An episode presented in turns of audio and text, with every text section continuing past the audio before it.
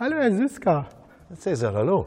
Ja, schön, Sie hier anzutreffen. Ja, ebenso. Weil ich habe eine Frage an Sie. Wir Menschen müssen doch endlich anfangen zu verstehen, dass wir auf Dinge verzichten müssen. Wann ist es denn soweit? Oh. Müssen wir wirklich auf etwas verzichten? Ich glaube es nicht. Naja, wenn man den aktuellen gesellschaftspolitischen äh, Diskussionen folgt, dann müssen wir scheinbar doch auf einiges verzichten. Also einige Politiker reden ja davon, dass wir uns ja auf einen Wohlstandsverlust äh, äh, gefasst machen müssen.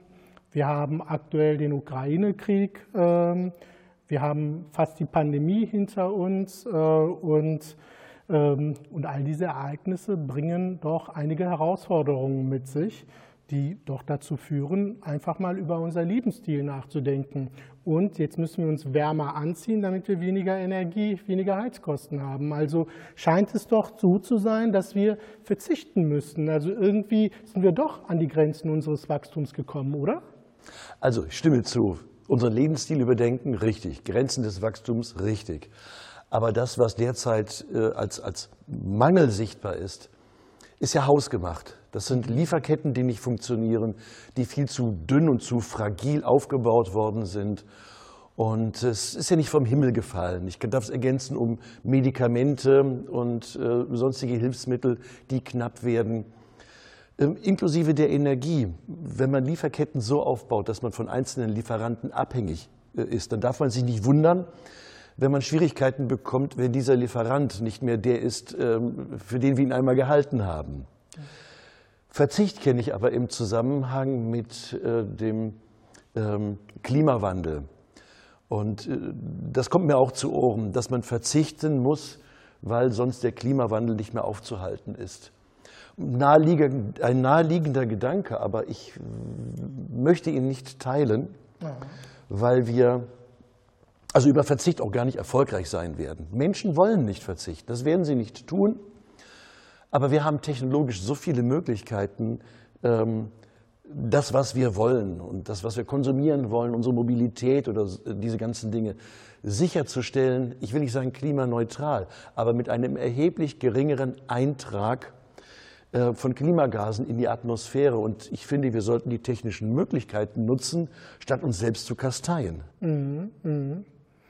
Aber das ist doch auch, ähm, da polarisiert sich auch die gesellschaftliche Debatte. Die einen sagen ja, ähm, wir müssten verzichten, wir müssten reduzieren, wir müssten verringern. Und die anderen sagen dann, ja, wir, wir müssten eigentlich nur auf die richtigen Innovationen warten. Und äh, wir diskutieren und hauen es auf die Köpfe, äh, während dann halt äh, eben die Erde vor sich hinglüht. Ja, das ist eine Sache des, des Tempos, in dem wir das hinkriegen. Die einen sagen, wir müssen verzichten. Die sehen die technischen Möglichkeiten nicht, aber ich kann deren Argument ja verstehen.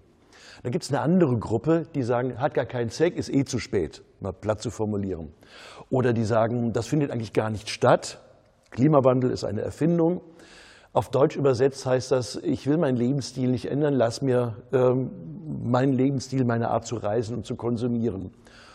Und die dritte Gruppe, die ist für mich viel zu klein, die äh, sagt, wir haben Möglichkeiten, dies zu tun, technisch, ohne Verzicht. Und die ist äh, bisher kaum wahrnehmbar. Aber da sehe ich die Zukunft. Und wer ist diese Gruppe? Sie gehören offenbar dazu. Ja, auf jeden Fall. Ich weiß nicht, ob ich es am parteipolitischen Spektrum festmachen sollte, aber es gibt halt ähm, einzelne Aussagen von, von Politikern, auch von Fachleuten außerhalb der Politik, die sagen, wir sollten bestimmte Technologien fördern, damit wir halt beispielsweise Reizthema, Verbrennungsautos weiterfahren können. Mhm. Wenn der Brennstoff halt nicht dadurch ähm, entsteht, dass man fossile Stoffe aus der Erde holt, ähm, abgestorbene Pflanzen und die dann verfeuert und umwandelt, um damit eine Antriebsenergie zu erzeugen, sondern man das auch über regenerative Energien machen kann. Also beispielsweise Windkraft erzeugt Wasserstoff, Wasserstoff äh, treibt das Auto an. Dann bekommen diese Menschen teilweise heftige Kritik, weil ihnen vorgerechnet wird, dass das nicht energieeffizient ist. Ähm, aber wenn ein, Wind, ein Windpark in der Nordsee Energie überschüssig hat, Warum sollte ich die Windräder abstellen, wenn gleichzeitig Wasserstoff produziert werden kann? Und dann ist mir eigentlich ziemlich egal, ob diese Umwandlung mit einer Effizienz von nur 10 oder 15 Prozent läuft. Die Energie ist geschenkt, lass sie uns umwandeln. Das ist eine Möglichkeit. Andere technische Möglichkeiten wie Fusionsreaktoren etc. Ähm, haben eine durchaus realistische ähm, Perspektive. Nur sind wir noch Jahrzehnte davon entfernt. Und warum sollte das jetzt innerhalb der nächsten drei, vier Jahre funktionieren? Mhm. Also wir haben zwei, äh, zwei, zwei Situationen. Einmal auch eine ideologisch getriebene Diskussion, die sagt, nein, wir müssen grundsätzlich die anderen, die alten ähm, Energieformen äh, ad acta legen und das, was dann perspektivisch, auch mit Kernfusion, wie gesagt, am Himmel steht, das ist äh, nicht, nicht realistisch. Mhm, mh, mh. Das heißt also, nach Ihrer Auffassung, nach Ihrer Position müssen wir nicht verzichten. Aber ähm, wenn ich mir dann vor Augen führe, Wasserstoff ist ja gerade ein ganz großes, ähm, großes Thema. Wir sind ja auch in der, äh, in der technischen Entwicklung ja auch ein Stück weit vorangekommen. Wir fangen ja auch langsam an, entsprechende Infrastrukturen aufzubauen. Aber es dauert ja noch bis dorthin, bis wir so weit sind, bis es dann eine gewisse Marktreife hat. Ich glaube, da, dass wir dann, also ich will mich da nicht auf einen Zeitrahmen festlegen, aber müssten wir uns dann nicht zumindest bis dorthin ähm, in Enthaltsamkeit ausüben? Das heißt, äh, weniger Verbrennerautos auf den Straßen, äh, mehr ähm, ÖPNV benutzen, mehr Züge benutzen, äh, bis wir dann halt eben diese Technologie ähm, zur Reife getragen haben? Müssen wir nicht auf diese Weise verzichten? Ja, auf die die Situation, in der wir jetzt stecken, ist das Ergebnis der Versäumnisse der letzten 10 bis 20 Jahre. Mhm. Aber gut, das kann man jetzt beweinen oder die Situation annehmen. Ich würde aufs Tempo drücken. Das heißt, ich würde zusehen, dass wir solche Dinge schneller zur Marktreife bringen. Also beispielsweise äh, Umwandlung von Wasserstoff. Wenn man die heutige Technologie nimmt, auch für Privathaushalte durchaus schon einsetzbar, dann ist das unfassbar teuer, es so zu tun. Aber das wäre nicht das erste Mal, dass man wenn es staatlicherseits, also damit von der Gesellschaft her gewünscht ist, man in kurzer Zeit große Erfolge erzielen kann. Ich möchte jetzt nicht das Mondfahrtprogramm der USA strapazieren, wo es innerhalb von acht Jahren gelungen ist, aus dem Nichts heraus Menschen auf den Mond zu bringen. Warum sollte eine flächendeckende Wasserstoffversorgung in den nächsten fünf Jahren nicht funktionieren, wenn man es denn will? Woran scheitert das dann oder woran, wodurch wird das dann behindert? Sind wir kopfmäßig nicht so weit vielleicht? Haben wir nicht die richtige Haltung, die Einstellung dazu? Eieiei. Also wenn ich das bejahen würde, dann, ähm, dann, dann laufe ich in die Arroganzfalle. So nach dem Motto, ich ähm, weiß, wo es lang geht, aber ihr seid noch nicht so reif. Also da bin ich immer sehr, sehr vorsichtig.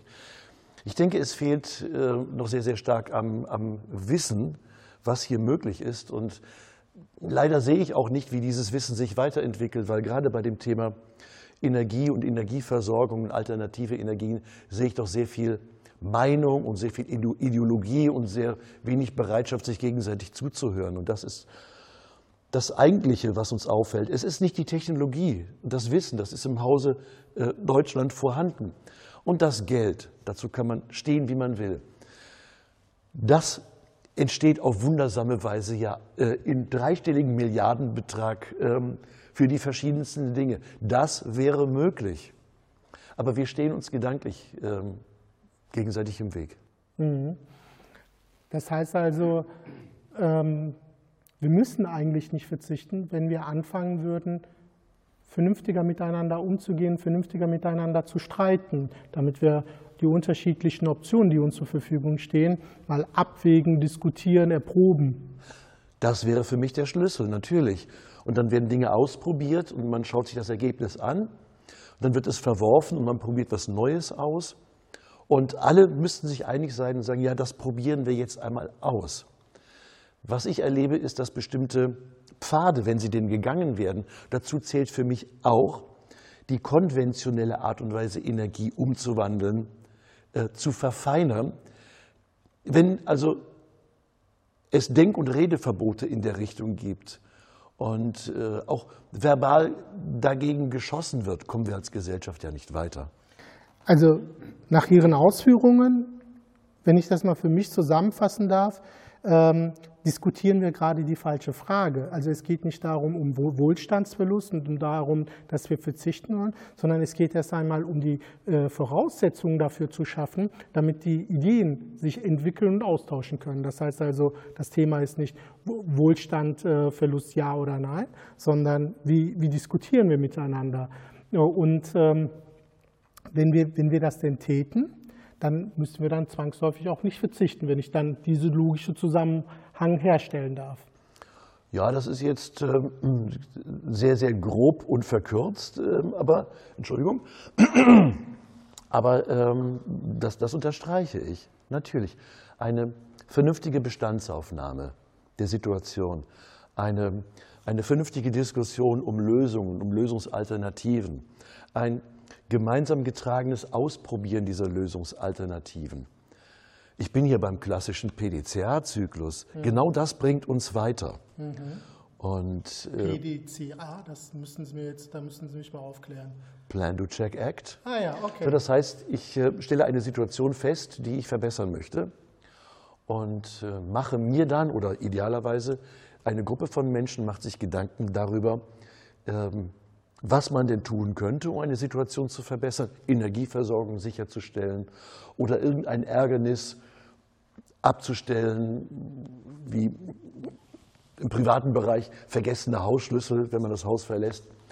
Das ist eine Situation, die man versucht zu verändern. Man macht einen Plan und setzt den um. Das wäre du. Und wenn man ihn umgesetzt hat, überprüft man bei Check, ob diese Umsetzung gelungen ist. Sie ist eigentlich immer gelungen, wenn man sauber arbeitet. Ob das gewünschte Ergebnis dabei herauskommt oder nicht, ist zweitrangig. Wir haben Ergebnis oder Erkenntnisfortschritt. Und das steht man bei Check fest und auf Basis dieses Checks macht man wieder die nächste Verbesserung. Mhm. Die Dinge, die verwendbar sind, werden dann halt ähm, verwendet und umgesetzt und, und, man nimmt dann halt den nächsten Schritt in, in, in Angriff.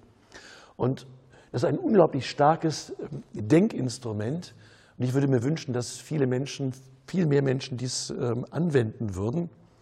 Was wir stattdessen erleben, sind Leute, die ähm, eine Lösung schon kennen und was anderes gar nicht zulassen. Mhm. Oder die auch, wenn sie erkennen, dass ihre Lösung nicht funktioniert, das Umfeld in Frage stellen. Mhm. Und die anderen sind schuld.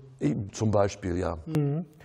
Ähm, wenn ich mir dann äh, Ihre Ausführungen vor Augen führe, frage ich mich gerade, ähm, ob das, was Sie da beschrieben haben, nicht schon in der Corona-Pandemie oder in der Bewältigung der Corona-Pandemie äh, äh, umgesetzt wurde. Also eine total unbekannte Situation, auf die wir sehr schnell und sehr rasch reagieren mussten, zu denen wir dann halt einen relativ schnellen Impfstoff äh, finden konnten. Und, ähm, und äh, man hat dann quasi auf einem unbekannten Terrain eine Vorgehensweise definiert, um das Problem iterativ zu lösen. Ist das, äh, kommt das dem nahe? Müssten wir aus den Lehren der Corona-Pandemie auf diese Technologien nicht transferieren? Also das hätte sicherlich geholfen, aber ich gehe nicht so weit, dass ich sage, wenn wir alle in PDCA gedacht hätten, dann, ja. dann hätten wir die Corona-Pandemie ähm, bewältigt. Ich weiß gar nicht, ob sie wirklich bewältigt ist. Und das Ganze auch mit weniger ähm, Nebenwirkungen. Das, so weit möchte ich gar nicht gehen. Aber die Corona-Pandemie hat gezeigt, dass es bei diesen Dingen ähm, fehlt oder an diesen Dingen fehlt. Wir sind ja gar nicht systematisch in die Problemlösung als Gesellschaft gegangen, sondern die Gesellschaft hat panisch reagiert. Mhm. Gegenseitige Schuldzuweisungen und, und, äh, ähm, und hanebüchende Vorstellungen, ähm, dass dahinter eine allgemeine Verschwörung stecken würde. Diese Pandemie hat auch gezeigt, ähm, dass einige Menschen, ich bin jetzt mal ein bisschen böse, keine Hemmungen hatten, ihre, ihre, ihre fehlende Bildung äh, lautstark in die Welt hinaus zu posaunen, auf eine ziemlich weinerliche Art und Weise. Das hat es auch gegeben. Nein, wir haben in der Zeit keine gute Figur gemacht. Ja. Und ich erkenne auch nicht, äh, dass wir daraus lernen. Was ich jetzt in der Nachbetrachtung erlebe, ist, ähm, dass einige äh, Messer verbal gewetzt werden, um jetzt die Schuldigen zur Rechenschaft zu ziehen, die uns Masken aufgezwungen haben, obwohl das gar nicht nötig gewesen wäre, oder, oder, oder. Aber unsere Art und Weise zu denken und Probleme zu lösen, die stellen wir nicht in Frage. Und dann werden wir beim nächsten Problem wieder das Gleiche erleben. Mhm. Ähm, da, da, wären wir wieder bei der Fähigkeit, ähm, gesellschaftlich miteinander zu reden, Probleme zu erörtern. Ähm, das wäre auch mein Beispiel gewesen. Wir haben ja, äh, wenn wir die Corona-Pandemie betrachten, kann man das ja in zwei Blöcke unterteilen. Wir haben halt auf der einen Seite ähm, äh, wissenschafts-, gesellschaftspolitische, zivilgesellschaftliche Elite, die dann halt dort die Erörterung der Problemlage vorgenommen hat, eine Vorgehensweise definiert hat, wo dann halt ein Großteil der Bevölkerung dem ja dann auch zugestimmten gefolgt hat. Und trotzdem gab es dann halt ähm, Widerstände dagegen. Das heißt also, ähm, ist das nicht ein bisschen dann diese äh, PDCA da, ähm, ähm, dann ein bisschen, ein bisschen idealtypisch äh, von Ihrerseits gemeint? Ja, das hängt natürlich äh, ab mit Dingen, die im Elternhaus oder in der Schule vermittelt werden möchte, würden.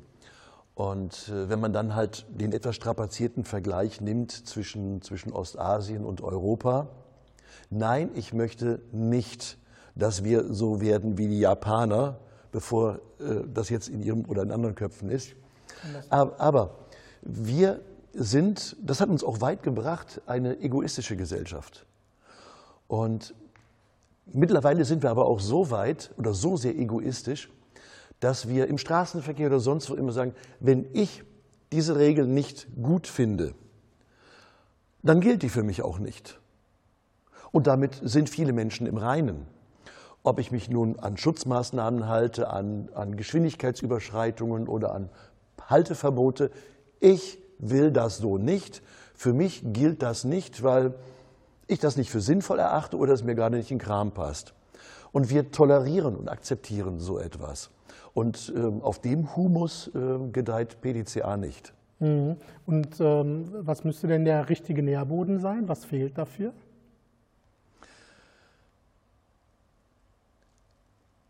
Viele Dinge, die im Elternhaus und in der Schule möglicherweise gar nicht mehr, gar nicht mehr stattfinden. Aber das Gefühl zu entwickeln, dass man Teil eines Ganzen ist, dass man auch Verantwortung für das Ganze hat. Bis heute hin. Ich, ähm, wenn Sie heute Menschen fragen, warum sie denn eine Maske tragen oder warum man Maske tragen sollte, dann sagen diese, um sich zu schützen. Und andere sagen, ich muss mich nicht schützen, mir geht's gut. Warum trägt man in Japan Masken? Um andere nicht zu infizieren. Mhm. Welchen Einfluss habe ich auf andere? Bin ich ein guter Teil dieser Gesellschaft? Trete ich auch einmal zurück, obwohl ich es anders haben möchte? Weil die Mehrheit oder ihre Vertreter gesagt haben, das machen wir mal. Aber die Mehrheit und deren Vertreter, die täten ja auch gut dran zu sagen, wir machen das so lange, bis wir etwas Besseres finden. Stattdessen werden solche Regeln dann halt in Stein gemeißelt und scheinen für ewig zu gelten und erzeugen dann natürlich Widerstand. Ich finde sehr gut, wenn wir Lösungen haben, Regeln, die wir immer mit einem Verfallsdatum äh, versehen oder mit einem Prüfdatum. Dann wird es auch weniger Widerstand geben. So, ja gut, dann probieren wir es halt mal aus. Ein Jahr lang. Und dann gucken wir mal. Wenn ich aber das Gefühl habe, hier ist eine Regel, die mir grundsätzlich nicht passt und für den Rest meines Lebens muss ich mich dran halten, dann gehe ich auf die Barrikaden. Das heißt also, diese ganze Debatte, ob wir verzichten, zurücknehmen, Knappheitsökonomie hinnehmen müssen oder uns darauf einstellen müssen, Wohlstandsverlust, all das ähm, resultiert eigentlich ähm, aus unserem Mangel an äh, Gemeinwohlorientierung ohne den Begriff Gemeinwohl jetzt zu diskutieren, ich habe da eine Vorstellung im Kopf, was das ist, sage ich ja. Lösungen, die einen anderen Menschen erfordern, einen, der Verzicht übt, einen, der äh, sich zeigt, wie sich ein Mensch eigentlich nicht zeigt, funktionieren nicht. Wir haben in den letzten Jahrzehnten, in den letzten Jahrhunderten auch Gesellschaftssysteme scheitern sehen, die sagen, im Prinzip ist es gut, nur der Mensch muss sich halt ändern. Also mit den Menschen, die wir jetzt haben, funktioniert das nicht. Den, den, den, den äh, drehen wir halt einmal um, ein neues Software-Update und mit einem neuen Menschen funktioniert das. Aber der Mensch lässt sich nicht updaten. Wir sind nur dann erfolgreich, wenn wir Lösungen entwickeln, die dem Menschen, der viele positive Dinge hat, ähm, aber auch viele negative Dinge, ähm, gerecht werden. Ich glaube nicht an den Sinn von Umerziehung, um es mal auf den Punkt zu bringen. Das heißt, also da bin ich im Übrigen ganz bei Ihnen. Ich glaube, das ist ja auch ähm, Teil unserer europäischen Identität und Kultur, dass wir ja gerade äh, das, äh, das Individuum in den Mittelpunkt rücken und äh, ihn dann halt eben stärken. Aber Individualität ist ja dann wiederum total was anderes als Egoismus, um einen Begriff dann aufzugreifen. Und ich glaube, dass wir gerade diese beiden Begriffen, Begriffe nicht ähm, ganz klar unterscheiden. Ähm, klar, ich als Mensch mit meiner Individualität möchte, äh, möchte mich dann halt jedem verwirklichen können, dafür dann die entsprechenden Räume haben dürfen. Aber es wird dann halt äh, von mir dann eingefordert, auf meinen Egoismus äh, quasi, äh, ähm, also dass ich auf meinen Egoismus nicht verzichte, aber meinen Egoismus zurückstelle, beziehungsweise mich mehr äh, daran denke, was, äh, was der Gemeinschaft insgesamt voranbringt. das, ist dann, das ist dann halt eine Perspektive, die wir dann einnehmen müssen. Aber ich habe nichts gegen Egoismus. Ist doch gut, wenn ich an mich denke und dafür sorge, dass ich ein gutes Leben habe. Aber wir haben ja als Gesellschaft längst für uns definiert, dass äh, dieser Egoismus nur so weit gehen darf, wie er einen anderen nicht schädigt. Mhm. Und davon sind wir ganz weit entfernt. Wir leben unseren Egoismus aus und sagen, was kümmert mich mein Nachbar? Wenn wir aber sagen, ich gehe nur so weit, äh, bis ich ihre Kreise störe, dann habe ich eine, eine, eine, eine vernünftige Grenze definiert. Ich bin also ein Individuum, ich, ich bin egoistisch, weil ich an mich denke, genau wie Sie egoistisch sind und an sich denken, aber Sie leben Ihren Egoismus nicht auf meine Kosten aus. Mhm. Und das ist doch vollkommen in Ordnung. Mhm.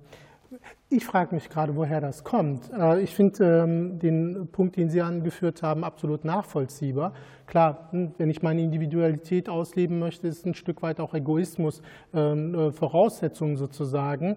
Ähm, stellt sich für mich wiederum die Frage, ob wir äh, in einer viel zu anonymen Gesellschaft leben, wo die Menschen sich voneinander entfremdet haben. Also, dass, dass wir dann halt daher sagen, weil ich nicht weiß, ob mein Nachbar sich an die Regel vereinbarten Regel einhält oder nicht ähm, äh, und selber nicht im Nachteil geraten möchte, äh, verzichte ich dann und schieße dann halt entsprechend quer. Ach, wir wissen ja teilweise gar nicht mehr, was ähm, der Nachbar denkt und fühlt. Also nicht, weil wir dann anonym nebeneinander wohnen, sondern die Gesellschaft äh, zerfällt immer mehr in Teilgruppen. Mhm. Also solche verbindenden Elemente wie zum Beispiel Sportvereine mhm. sind ähm, ja im Rückzug begriffen. Und in einem Sportverein, im Mannschaftssport, treffen sich ja unterschiedliche ähm, gesellschaftliche Schichten, unterschiedliche Denkweisen und man wird konfrontiert mit denen. Heute sind wir in unseren physischen und digitalen Blasen, haben teilweise kein Gefühl mehr dafür, was andere denken und fühlen und vielleicht stören wir deren Kreise, ohne es zu merken. Mhm. Und da täte ein bisschen mehr Gemeinschaft die auch digital stattfinden darf, ein bisschen mehr Austausch, ein bisschen mehr Heterogenität. Mhm, mhm, mhm. Hinter meiner ursprünglichen Frage, wann müssen wir Menschen überhaupt anfangen zu verstehen, dass wir auf äh, verzichten müssen, äh, verbirgt sich ja auch ähm, so auch die Frage nach dem, äh, nach dem Wachstum, ne? also Grenzen des Wachstums in den 70er Jahren Club of Rome ähm, äh, propagiert. Ähm, was ja wieder äh, auf der Tagesordnung steht, dass Wachstum in dieser Form nicht mehr weitergehen kann, dass wir an die natürlichen Grenzen gestoßen sind. Ähm, ähm, dann ketzerisch gefragt, Sie sagen, Wachstum ist weiterhin möglich? Ich sage, Wachstum, so wie wir es kennen, ist gar nicht nötig. Okay. Also es gibt viele Gründe, das kann man auch in betriebswirtschaftlicher Literatur nachlesen, die ähm, aufzählen oder die uns erklären, warum Unternehmen wachsen. Ähm, Marktmacht, Einkaufspreise, Wahrnehmung bei Mitarbeitern, bei potenziellen Mitarbeitern. Nichts davon ist stichhaltig, denn es funktioniert ja auch ohne Wachstum. Und wenn ich mal nachschaue, was wirklich übrig bleibt, warum wir wachsen müssen und warum Unternehmen glauben, wachsen zu müssen, tut mir leid, habe kein schöneres Wort dafür, bleibt nur Gier übrig. Mhm. Es ist nicht überlebensnotwendig zu wachsen. Mhm. Was wir aber machen können, also ich bin bei materiellem Wohlstand, jetzt nicht bei Wohlergehen und diesen Dingen. Was wir aber machen können, ist, auf eine andere Art und Weise unsere Güter des täglichen Bedarfs zu produzieren. Wir haben, anders als man meint und anders als man Club of Rome äh, verstehen konnte, keinen Engpass an Rohstoffen. Mhm. Haben wir nicht. Dieser Planet ist groß genug, um uns mit allem zu versorgen. Die Exploration von ähm, Brennstoffen oder von ähm, Metallen beispielsweise ist immer komplizierter. Man muss immer tiefer bohren, man geht ähm, auf den Grund des Meeres und die ersten äh, Raumfahrtflotten ähm, werden schon konzipiert und ausgerüstet, die zum Asteroidengürtel fliegen, um dort ähm, Mineralien und äh, Metalle ähm, zu schürfen. Das wird uns nicht ausgehen in absehbarer Zeit. Ich denke, wenn es eine Grenze gibt, dann am anderen Ende, mhm. bei den Verdauungsendprodukten unseres Wirtschaftens. Verdauungsendprodukte, okay. Verdauungsendprodukte, Sie wissen, was ich damit meine. Ah ja, mhm, okay. Wir produzieren Produkte, verbrauchen dabei Rohstoffe. Und was machen wir mit den Produkten, wenn sie fertig sind? Oder was passiert, passiert im, im, im Produktionsprozess? Wir haben eine Atmosphäre, die wir gerade mit verschiedensten Dingen belasten. Mit Klimagasen, sie verändert ihre Eigenschaften, oder mit ähm, Schwebstoffen, mit Feinstaub etc. Das heißt, die Luft, die wir atmen, wird immer schlechter und unser Schutzschild wird immer fragiler. Wir kippen vieles in die Flüsse. Ähm, Plastik beispielsweise, andere Dinge, die da nicht reingehören. Und vergiften damit unsere Nahrungsgrundlage, nämlich die Meere letztlich. Sie nehmen ja schon längst Mikroplastiken auf, wenn Sie einen, einen Lachs essen. Mhm. Und das Dritte ist halt äh, unsere Erde, also das Land. Wir kippen auch dort viele Dinge hinein, die ähm, diese Erde ebenfalls vergiften und sich dann halt auch in äh, Stoffen in unseren Nahrungsmitteln wiederfinden. Mit anderen Worten, wir vermüllen unseren Planeten, wir vergiften uns selber, wir entziehen uns unserer Lebensgrundlage. Ich erzähle den Studenten auch, Plastik ist ein richtig toller Stoff, das ist ein richtig toller Werkstoff, eine geniale Erfindung. Wir haben nur ein Problem mit, mit Plastik. Wir gehen damit nicht sorgfältig um, wenn wir es nicht mehr brauchen. Ja. Und da sehe ich einen Ansatz. Wenn wir die Sachen, wir tun ja gerade so, als ob wir die Sachen in unser eigenes Wohnzimmer müllen. Kein Mensch kommt auf die Idee, dies zu tun. Wir machen das, weil das Wohnzimmer früher mal groß genug war, da fällt es nicht auf. Jetzt wohnen hier immer mehr Menschen und wir finden keine freien Ecken mehr. Wenn wir mit diesen Verdauungsendprodukten vernünftig umgehen würden, dann wären wir einen Riesenschritt weiter. Und wenn wir vielleicht dann doch nicht zu den Asteroiden fliegen, sondern eine Kreislaufwirtschaft aufgebaut haben, wo wir die, die Stoffe, die wir in die Produkte einbauen, wieder komplett recyceln und den Stoffkreislauf zuführen können, mhm. dann ist noch mehr gewonnen. Das Thema Kreislaufwirtschaft, da habe ich tatsächlich noch eine gesonderte Frage, aber ich möchte erst einmal verstehen, also beziehungsweise ich formuliere es mal so, ich verstehe es nicht, warum wir äh, unseren Planeten zumüllen. Also was behindert uns, äh, das, äh, das nicht mehr zu tun oder was treibt uns, da, äh, treibt uns an, dass wir unseren Planeten zumüllen? Also was für eine Dynamik ist da oder was für eine Mechanik ist da? Das äh, kann ich gerade selber nicht durchschauen. Egoismus? Also, also sind wir wieder da? Also ja, und sich nicht darum kümmern, um, um, die, um die Folgen. Also der Mensch ist ja richtig groß im Verdrängen. Und wenn ich irgendwas in die Luft puste oder wenn ich etwas in, in, in, äh, in einen Fluss kippe, damit habe ich jetzt ja aktuell kein Problem. Mhm. Nur geschieht das in einem Umfang, wo es wirklich problematisch wird. Und jetzt fällt das uns wieder in den Schoß zurück. Und jetzt machen wir das, was wir Menschen häufig tun. Und da wird es sich wahrscheinlich auch nicht ändern. Wir lassen das Kind erstmal in den Brunnen fallen mhm. und holen es dann mit Hurra und, und Engagement wieder heraus. Es wäre viel einfacher gewesen, diese, diese Dinge nicht machen zu können oder nicht, nicht zu machen. In der Frühzeit der Raumfahrt, also vor 50 Jahren, gab es das Thema Weltraumschrott. Also wenn so eine Trägerrakete, ihre zweite oder dritte Stufe, ich weiß es nicht genau, wenn die nun explodiert, sich auflöst, dann haben wir doch Teilchen, die im Weltraum herumfliegen. Die Reaktion war, ach, der Weltraum ist groß genug. Also was sind das hier für komische Themen? Heute gibt die Menschheit Milliarden aus, um diese Partikel zu observieren und wieder einzufangen. Warum machen wir nicht von Anfang an die Sachen ordentlich? Hm, warum machen wir das nicht von Anfang an ordentlich? Das äh, erinnert mich äh, sehr an meine Mutter, die mir das genauso empfohlen hat. Mach das von Anfang an ordentlich, dann hast du weniger Arbeit hinterher. Ähm, aber wenn ich das mal ähm, für mich die Erkenntnis zusammenfassen kann, ähm, wir müssen eigentlich nicht verzichten. Wachstum, okay, müssen wir noch auslegen, was darunter verstanden wird, aber ist auch weiterhin möglich. Das Problem ist nicht, dass die natürlichen Vorkommen begrenzt sind, sondern wir finden immer wieder Wege, äh, diese ähm, Ressourcen einzufangen und zu verwerten, sei es dann halt eben über Kreislaufwirtschaft.